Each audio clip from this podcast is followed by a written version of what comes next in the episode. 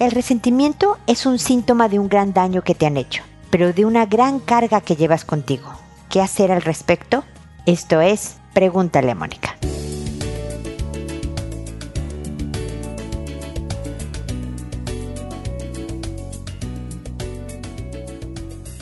Bienvenidos amigos una vez más a Pregúntale a Mónica. Soy Mónica Bulnes de Lara. Como siempre, ya saben, feliz de encontrarme con ustedes en este espacio en donde me encanta saber que tengo contacto con ustedes. Y lo sé porque pues me llegan consultas, porque tengo oportunidad de comentar algunos temas con ustedes que espero sean de ayuda para hacer nuestra vida mejor. La verdad es que la vida es muy corta, la vida pasa muy rápido y no vale la pena pasarla cargando con cosas. Y el tema del día de hoy es sobre algunas de estas cargas. Y una muy potente, una carga muy pesada que a veces llevamos es la del resentimiento. Cuando algo no sale como queremos, cuando alguien nos ha lastimado, y nos molesta, obviamente, que nos lastimen, guardamos un enojo, un dolor, un recuerdo de este hecho de haber sido lastimados y lo percibimos como injusto, como desproporcionado, porque cuando creemos que, pues sí, la verdad es que se enojó porque yo le hice, o fíjate que nos peleamos porque los dos estábamos molestos, se ha visto que, pues no hay resentimiento, que se ve, se percibe como justa la razón de la molestia de los dos es cuando yo siento que se me hizo injustamente daño, cuando fue desproporcionada la respuesta del otro y por lo tanto se me lastimó de más. Y entonces guardo esta molestia, este enojo, este rencor a veces. Y hay veces que la otra persona sigue su vida campante, feliz, sin ningún tipo de noción de nuestra molestia. A veces no se da ni cuenta que estamos molestos. A veces se da cuenta y dice, ah, pues mira, es problema de Mónica que esté enojada conmigo. Yo no hice nada malo, bla, bla, bla. Y como que no le importa nuestro dolor, nuestro enojo. Entonces más nos enojamos y más eh, estamos enfurecidos por la situación. Y la verdad es, hay por ahí un dicho que dice que el resentimiento es como aventar lo voy a decir muy mal, pero es como aventar una botella de veneno pero tomárnoslo nosotros, ¿no? Es como como hacernos daño básicamente a nosotros mismos porque estamos cargando algo que no llega a ningún lugar. Porque si el resentimiento, este sentimiento de me hiciste daño, qué mal, que me heriste, qué feo, que fue desproporcionado, injusto, ah, este coser, cocinar estas emociones por dentro, llevaran a la solución del problema, yo te diría, sigue resentida, sigue molesto, porque lo vas a solucionar. Pero sabemos que no es así. Sabemos que nada más nos hace daño que pues te aleja más de la persona, que si es lo que quieres, alejarte de alguien, deja de estar resentido y aléjate definitivamente de alguien. Si lo que quieres es solucionar el problema, entonces esos sentimientos no te ayudan. Conductas y diálogos y estrategias te van a ayudar, pero no cocinar sentimientos de rabia, de dolor, de enojo. ¿Me explico? Es normal el resentimiento. Todos lo hemos sentido en alguna vez de que qué mala onda no merecí este trato. Yo creo que todos en el planeta alguna vez han sentido por un corto plazo, hay gente que lo siente un ratito de ching, qué mala onda, y hay gente que se queda resentida por años. Y eso es muy dañino. Pero todos lo hemos, hemos pasado por ahí porque es normal. Cuando se nos ha tratado injustamente, sentimos estas emociones. La cosa es como lo he dicho en muchos otros lugares y aquí mismo, no te estaciones ahí. Es decir, chin, qué mala onda. Ahora, ¿qué hago al respecto? ¿Qué hago con esto? Porque a lo mejor el resentimiento existe para alertarte a la acción, para inquietarte lo suficiente como para decir esto está muy mal, mira cómo me siento, mira qué mal me siento, qué debo de hacer para sentirme mejor, para que mi vida, la mía, sea mejor. ¿Hay algo que hacer con la persona que me provoca estas cosas? ¿Hay alguna estrategia a llevar? ¿Es un caso perdido o no? ¿O hay solución? A veces la solución es aceptación de decir, estoy tratando de hacer esta persona alguien distinto y a lo mejor esa es una lucha perdida, debo de aceptar y manejarnos de otra manera. Hay veces que digo, no, no puedo aceptar esto, definitivamente no es lo que yo quiero y me está haciendo mucho daño aceptar esto, me voy. Hay veces que puedo llegar a un acuerdo, me explico, pero no te quedes con esa carga. Esa carga te va a enfermar mental y físicamente. Entonces es una invitación, esta conversación inicial, esta plática inicial, a, la reflexión, a decir, a ver, estoy resentida por algo. Yo soy de las que me quedo un ratito y digo, ya, bueno, ok, nada más pasó esto, ok. O me quedo mucho tiempo cargando y que estoy haciendo efectivo al respecto. Porque si lo que hago es agresión pasiva, si digo, ok, me voy a tener pequeñas venganzas durante el día, durante los meses, no, te sigues haciendo daño. A ti, el castigar a la otra persona, pues a lo mejor te da un ratito de gratificación de decir, jajaja, ja, ja, mira, lo hice sufrir, lo hice rabiar, lo hice, ¿no? Pero finalmente la que está echando a perder su ambiente y por lo tanto su vida eres tú y creo que no vale la pena. Entonces, bueno, esta es mi reflexión inicial, espero que sea útil. Cuéntame qué opinas al respecto. Ya saben dónde mandarme sus dudas, sus consultas de este tema, de otros temas a www.preguntaleamónica.com de el tema resentimiento, de temas de pareja, de hijos, de vida en general. Ahí gustosamente los recibiré en mi correo personal y responderé a sus consultas. Bueno, ahora como saben, me dispongo a responder a sus consultas, que lo hago por orden de llegada, que a todo mundo le cambio el nombre para que sus consultas sean absolutamente anónimas, aunque me llegan de todas partes del mundo, y pues no creo que nadie sepa quiénes son ustedes, y cuando en particular quieren que quite una parte que los identifique, porque otras personas que conocen oyen el programa, la quito, etcétera, etcétera, que lo hago por audio y no les respondo a su correo porque mucha más gente me oye de la que me escribe y, queremos ayudar a través de responder sus consultas proponiendo estrategias que le pueden ayudar a más gente, que cuando he respondido a su consulta y el episodio se publica en la página, yo les envío un correo dándoles el número del episodio, el título del episodio, el nombre que les puse y bueno, y hasta el enlace directo al episodio para que puedan escuchar mi respuesta, que siempre respondo, que aunque me tarde unos días, a lo mejor una semana o así, siempre, siempre voy a responder aunque ustedes ya hayan resuelto algo al respecto del caso que me proponen, que mm, lo hago por donde llegada, ya lo dije, creo que ya dije todas las reglas del juego. Espero que sí. Si no, si me acuerdo en un momento, la digo en un ratito más. Pero bueno, el día de hoy empezamos con Tita, que me dice buenos días, Mónica. Nuevamente escribiéndote deseando que te encuentres bien junto a toda tu familia.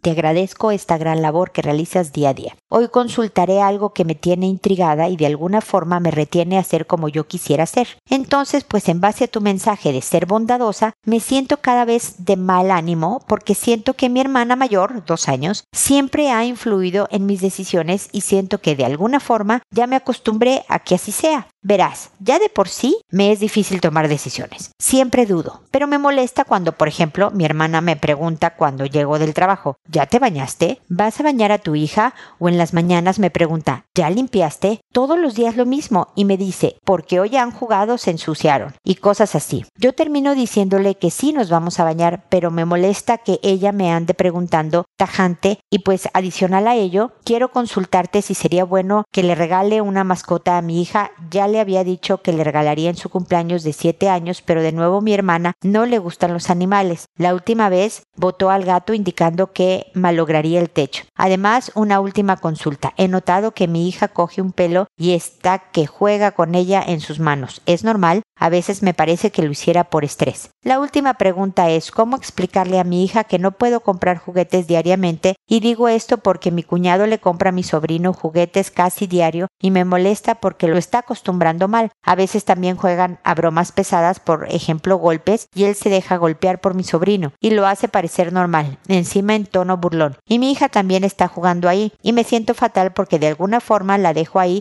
porque estoy ocupada en clases. Espero no haberla aburrido y pueda ayudarme a liberar mis problemas. Mil gracias por toda su ayuda y todos sus consejos también adaptados a la realidad. Mi querida Tita, nunca me aburres, para eso estoy. Así que vámonos por orden. Primero, tu hermana y sus preguntas. Yo creo que parte de tu entrenamiento a una mejor vida y a ser una persona cada vez más confiada en sí misma es importante que le digas a tu hermana, ¿te acuerdas que siempre he dicho que para decir algo siempre empieza por algo positivo? Siempre que vas a hablar con alguien, siempre dile algo bueno primero porque eso hace que la gente esté más dispuesta a seguirte oyendo. Si tú llegas y le dices, oye, qué mala onda, que siempre me das órdenes, ya estoy cansada, la gente se pone a la defensiva, dice, me están atacando y bloquea las orejas, el cerebro, la gente se pone en posición de defensa. Eso lo hacemos todos. Tú lo que quieres es que no se sienta atacada y que reciba la información con ganas de oírte. Entonces al principio le puedes decir algo que sí haga bien tu hermana, que seguramente son muchas cosas. Oye, ¿sabes qué? Me encanta que tú tal y tal y tal. O mil gracias por esto que tal y tal haces, ¿no? O sea, empieza por algo que vaya a ser real, verdadero,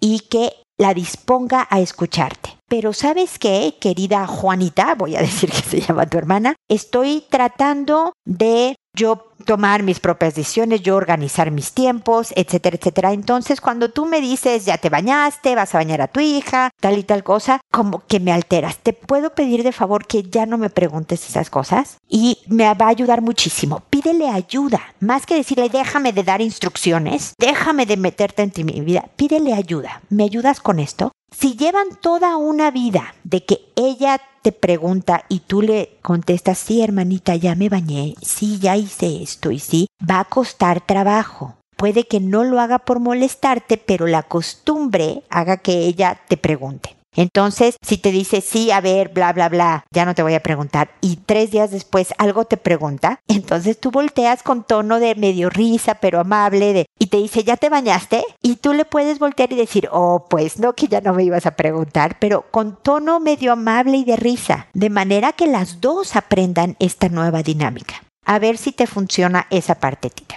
Por otro lado, viven todos juntos y eso hace complicado. Si no le gustan los animales, pero pues si vives con tu hija y le quieres regalar una mascota, también creo que se vale decir, oye, le quiero, le dije a mi hija que le iba a regalar este animal, ¿no? El gato, otro gato, tal, tal, y no quisiera que lo sacáramos, ¿no? Entonces le voy a regalar este animalito. ¿No? Puede a lo mejor no ser un gato, puede ser una tortuga que da menos lata, claro que no es tan mascota, la verdad es que son muy aburridas las tortugas, pero pueden tratar de tener reglas de se va a mantener de este lado, hay veces que va a ser difícil de controlar y si se va para tu lado rápidamente vamos a tratar de controlar que se venga de nuestro lado de la casa, bla, bla, bla, para tratar de que tenga una mascota tu hija. Yo creo que es muy sano para los niños tener mascotas, pero también es más sano mantener la armonía familiar. Si provoca más problemas la mascota de los beneficios, por muy pro mascota que soy yo, no lo recomendaría. Pero pueden hacer un segundo intento, siempre y cuando la tía no se ponga muy nefasta con lo de la mascota. Ojalá puedan primero llegar a un acuerdo. Lo del pelo que agarra tu hija puede ser ansiedad. Hay mucha gente, casi todos tenemos alguna manía. Dale algo que lo supla. Hay juguetes que ayudan a mantener la mano ocupada, pero sí, sí es ansiedad pero a veces agarrarse el pelo hace que se lo empiece a arrancar o se lo puede maltratar. Entonces, dale algo que supla el, el entretenerse con la mano. Puede ser, hay juguetitos que dan vuelta, puede ser una como plastilina que, que uno lo está, o pelotitas de esas que uno va oprimiendo todo el tiempo, ¿no? Que oprimes y oprimes y oprimes. Algo que no maltrate el pelo, no maltrate la cabeza, pero que ayude a sacar un poco de la ansiedad. Actividad física es muy buena para también ir sacando esta energía que es ansiedad. ¿Cómo le explicas a tu hija que no le puedes comprar juguetes diariamente? De esa manera. Hijita, no te voy a comprar. No se trata solo de dinero, mi querida tita. Con los hijos hay veces que aunque tengas dinero, no le vas a comprar todos los días un juguete al hijo porque formativamente, porque las reglas de tu casa,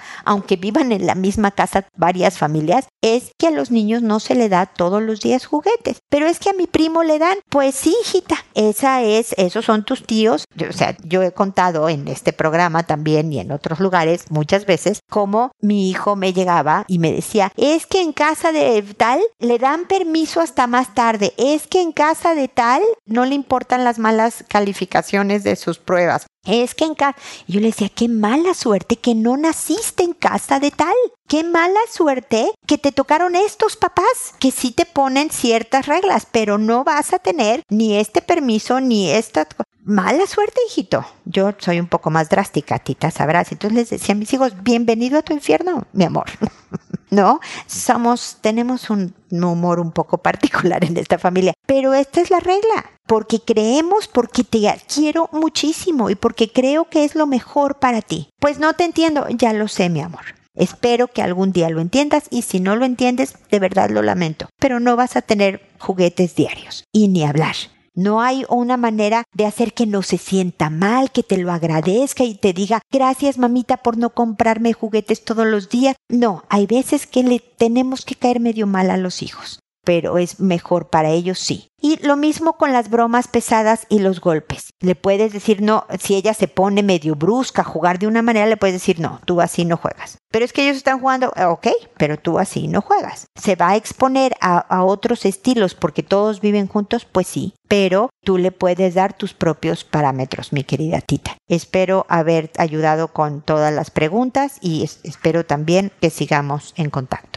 Luego está Venus que me dice, me divorcié porque sufría de violencia sexual y psicológica. Después de 20 años de casada, me fui de casa porque él no se quiso ir. Mis hijas me apoyaron en todo momento. Yo estuve sola cinco años arrendando cuartos hasta que mi mejor amigo se hizo mi pareja actual. No me fui con mis hijas porque no tenía dinero para cuatro personas. Él tiene una excelente situación económica. El divorcio fue de mutuo acuerdo. Él se quedó con todo lo que habíamos construido los dos. Yo solo quería alejarme de él. Al pasar algunos años, el exmarido echó de la casa a la menor. Se vino conmigo. A los ocho meses demandó al papá por alimentos. En la primera audiencia, él contó una historia fantasiosa de por qué me fui de la casa, en donde hacía mención a que yo fui infiel. Todo mentira situación que la jueza no consideró porque no venía el caso. Pasados seis meses llegaron a acuerdo. El problema es que mis hijas, que aún viven con él, creyeron esto, sin tener prueba alguna. No quieren saber de mí, según ellas porque fui mentirosa y porque las maltrataba física y psicológicamente. Tampoco es cierto. Fue él quien siempre fue violento. Antes de eso la relación era buena, no excelente, pero fluida. Siento que no debo defenderme de acusaciones que no me corresponden, pero siento que no puedo más con la pena. Sumándole la pandemia, hay días que no quiero ni salir de la cama. En casa tengo mucho amor y apoyo de mi pareja e hija, pero mi corazón está sangrando constantemente, me siento muy triste. No lo dudo, Venus, de verdad que no lo dudo. Yo sé que una de tus hijas está contigo, pero pues te faltan las otras y uno no está completo si no tiene a todos los hijos bien. Todas son adultos de acuerdo al formato, por eso les pido que siempre que me manden sus consultas lo hagan a través del formato de que está en envíame tu pregunta ahí en www.preguntaleamónica.com porque me dicen cuántos años tienen de relación, cuántos años tienen sus hijos y eso me da contexto y me ayuda. Y veo que tus hijas todas son adultas. Y aunque tú sientes que, que no tienes por qué defenderte de acusaciones que no te correspondan, que ok, yo creo que aquí toda la familia fue seriamente lastimada. Tú y tus hijas en esta familia donde hubo violencia de muchos tipos está muy lastimada. Tus hijas adultos, por más que sean adultos, han vivido una vida muy fuerte y hay cosas que no ven con claridad. Y yo creo que tarde o temprano la verdad saldrá a la luz y podrán volver a reunirse, yo espero, mi querida Venus. Pero mientras tanto, yo creo que es importante que tú valides su dolor.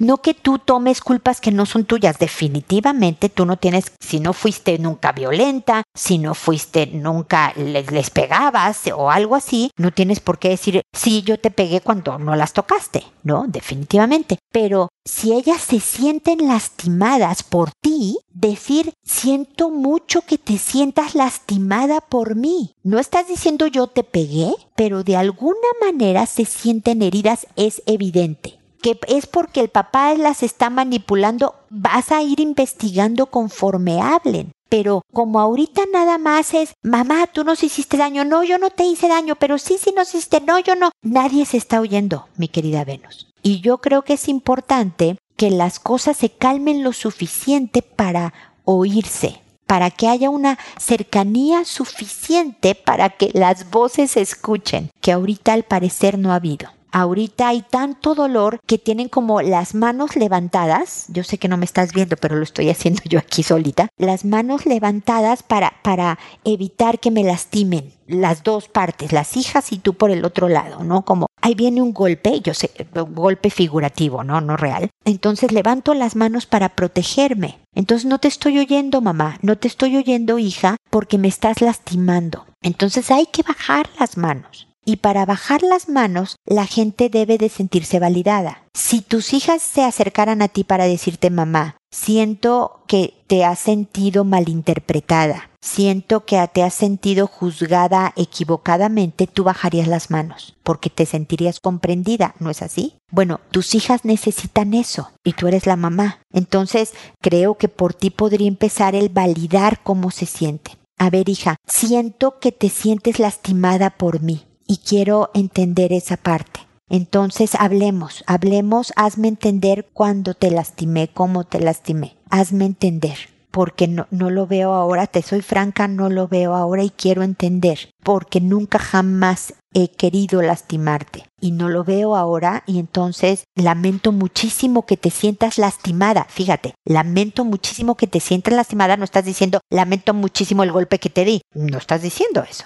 Pero puedes lograr una reunión, me explico. Puedes lograr poder ver a tus hijas otra vez y que empiece un nuevo camino para una nueva reconciliación, una nueva relación con tus hijas una reconstrucción de esta relación y que independientemente que sigan viviendo con tu exmarido y que todo lo que pase después, ya, eso es otra historia, tú puedas encontrar un nuevo camino con ellas para que independientemente que siga esta maldita pandemia, tú puedas sentir el ánimo de levantarte de la cama y estar sintiendo que has recuperado a tu familia. Espero que te sirvan mis palabras, Venus, y que sigamos en contacto para que me cuentes cómo van las cosas, ¿ok? Luego está Wilfredo, que me dice, hola Mónica, buenos días. Mi hijo sí ha obedecido cuando hablamos con él y que parara de hacer cosas inapropiadas con su mamá y hermana, pero mi papá no. No entiende que debe parar eso. Él es un señor de casi 80 años y no sé cómo hacerle entender que debe de parar. Espero me pueda aconsejar con alguna otra sugerencia para con mi hijo, porque siempre estamos nomás viendo en qué momento lo hace para pararlo. En cuanto a la actividad física, aún no le hemos metido a clases de karate, pero lo pongo a pasear en bicicleta. Espero que eso ayude también. Saludos y muchas gracias por su atención. Bueno, les pongo un poco de contexto a los que no saben qué pasaba con Wilfredo, su hijito. Se pegaba sus genitales a la mamá y a la hermana como de una manera muy sexualizada porque su abuelo tiene una manera también muy inapropiada de, ser cariñoso con los, con los nietos como lo fue con los hijos. Y efectivamente Wilfredo, siendo un señor de casi 80 años, es muy, muy poco probable que lo, lo hagas entender y que cambie. Lo que sí puedes hacer, Wilfredo, sobre todo por el bien de tus hijos, porque no es correcto sexualizarlos de esta manera, es, es acortar la, pues si no la visita, el contacto inicial. Si va a saludar de esa manera, le dices, no papá, ¿te acuerdas que si ya no? Y alejas al niño para que salude casi casi de lejos a su abuelo. Te voy a, no por, por castigar al abuelo ni mucho menos. Es para que tu hijo entienda, tu hijo que sí está en formación y que está entendiendo mensajes ahorita, va a entender, ah, ok, esto no es correcto esto que hace el abuelo no está bien, esto de hacer estas cosas no está bien y tienen consecuencias. Entonces, el de tener que el abuelo haga estas cosas, al que le va a llegar un buen mensaje de, ah, ok, no podemos seguir haciéndolo así, es a tu hijo. Y por lo tanto, a la hora de llegar con el abuelo y que el abuelo intente saludar de esa manera o hacer ese tipo de cariños y detenerlo, alejar a los niños, cambiarlos de habitación, poner distancia física con el abuelo para que no haga ese tipo de casos o de plano acortar la visita y llevarlos, papá, lo siento, pero no puedo permitirlo porque no va a cambiar, pero sí pueden ustedes cambiar esa manera de hacer las cosas por el bien de tus hijos porque ya tuvo una consecuencia que ahorita lo hace con su mamá y su hermana que ya de por sí pues es incómodo para la mamá, la hermanita también está en formación y puede tener consecuencias importantes para ella, pero también puede ir a hacerlo a la escuela, puede irlo a hacer en el trabajo, que todavía no trabaja, ya lo sé, es muy pequeño, pero o sea, puede tener consecuencias en su vida este niño que no no está bien que las tenga. Entonces, esto puede tener consecuencias, repercusiones, olas que llegan a muchos aspectos en mucho tiempo de duración. No es algo tan, ah, ahorita pasó, lo regaño y dos días después ya no pasó nada. Por eso mi insistencia, Wilfredo. Entonces, mi sugerencia con el manejo con el abuelo es esa. Por otro lado, también si lleva un tiempo haciéndolo el pequeño, va a tomar tiempo también el que recable, el que aprenda otra manera de funcionar. Así que mantente, manténganse todos, la hermana, la mamá, eh, los otros hermanos, muy atentos a reaccionar siempre de la misma manera con el hermanito. Es decir, cuando hace algo, lo detienen, le dicen que no, meter más actividad física,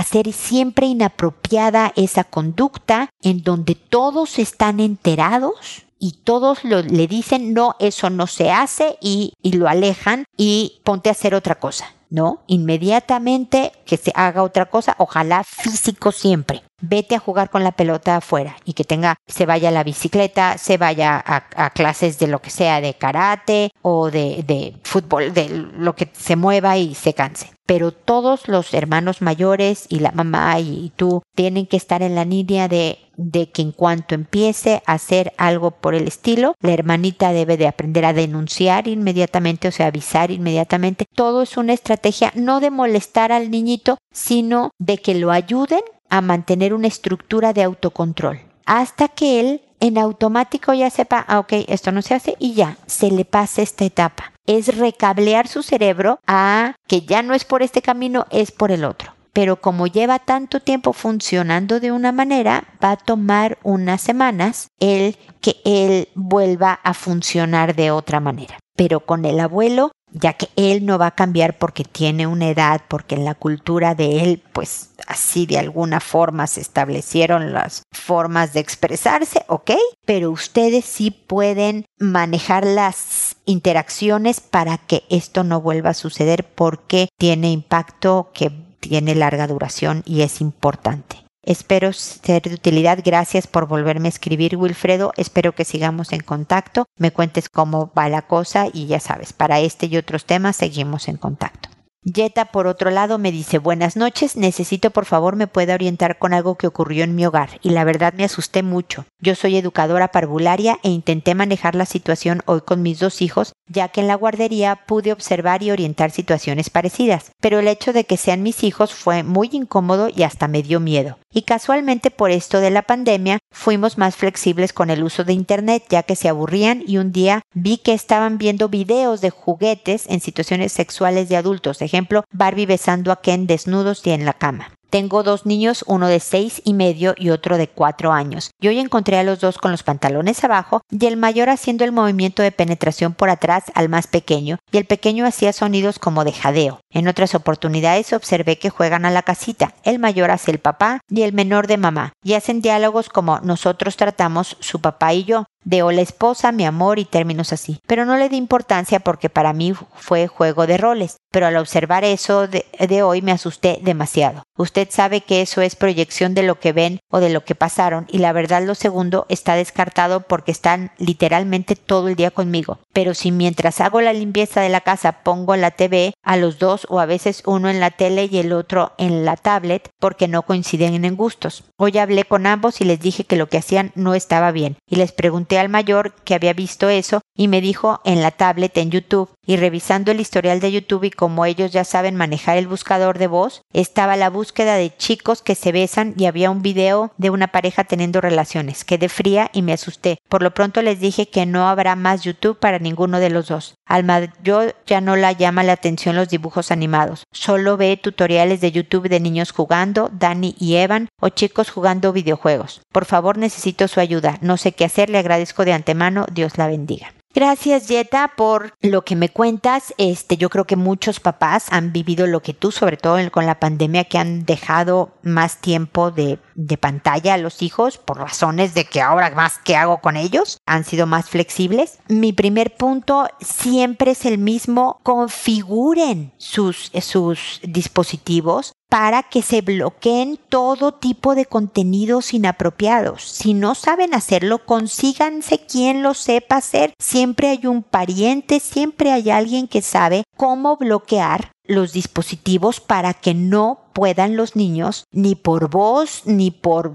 palabras ni por ninguna manera llegar a contenidos que no son apropiados, porque lo único que han hecho tus hijos es imitar lo que vieron. Y eso ver contenidos inapropiados es abuso tan, o sea, es negligencia, o sea, es, es, es, de verdad una falta de cuidado para lo que pueden, deben de estar expuestos los pequeños. Me explico, vieron algo que va más allá de su capacidad de entender. Lo de la casita, como bien dices, es un juego de roles, no tienen ningún tipo de problema que uno sea papá y uno sea mamá y se digan esposo y mi amor y todo eso, cero problema, están imitando lo que ven en la vida real y no tienen ningún tipo de rollo. Ya el que estén imitando posiciones, posiciones sexuales y ruidos de adultos sexuales, ahí sí, ya, ya ahí sí es un tema. Y todo es configuración de dispositivos. Hay un YouTube infantil en donde si no quiere ver caricaturas, lo siento, esto es lo que va a tener acceso. Y si se enoja porque es, nuevamente me oíste hace unas consultas decirle a tu hijo, esto es lo que hay. Y porque su cerebro ya, digamos que abrió una parte a un contenido que no es capaz de procesar todavía y va a encontrar otras maneras cuando vea que no tiene más acceso a, poder decir chicos besándose, porque eso va a llevar a tres brincos a cosas mucho más tremendas, va a encontrar otras maneras de entretenimiento. Hay muchos juegos muy divertidos para niños de su edad que no tienen que ser tan infantiles, este, pero que son totalmente apropiados. Todo es un tema de configuración, todo es un tema de conversaciones. Yo hago mucho hincapié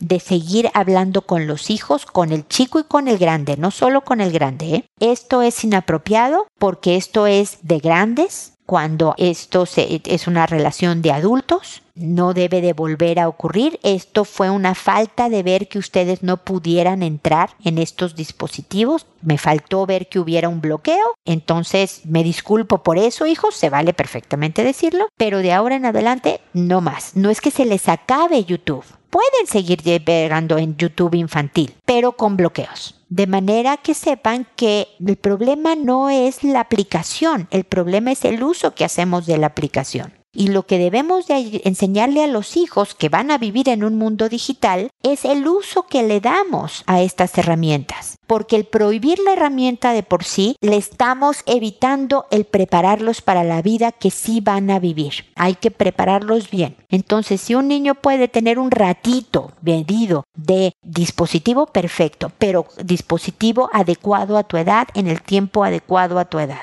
Entonces yo fallé en esto y tú en buscar cosas que no son adecuadas a tu edad, hijo. ¿Tienes preguntas al respecto, hijo? ¿Te llamó la atención lo que viste? ¿Por qué andabas buscando eso? Tienes preguntas. No estoy enojada, pero puedes tener preguntas porque eso es para grandes, mi amor, muy grandes. Te faltan muchos años. ¿Por qué para muy grandes? Y ya le empiezas a responder. Esa es una buena conversación de sexualidad sobre tu hijo y le das tus valores, tus parámetros, tus todos y empiezan las reglas del juego. Me puedo imaginar, querida Yeta, el sustazo que te llevaste no es para menos, pero tus hijos van a estar bien y es nada más poner las cosas bien protegidas y desde luego muy buenas conversaciones con tus hijos que todo va a estar mucho mejor y la cosa va a estar mucho más en calma. Gracias por contactarme, espero que de todas maneras sigamos en contacto y espero también amigos que nos volvamos a encontrar en un episodio más de Pregúntale a Mónica y también recuerda siempre decide ser amable. Hasta pronto.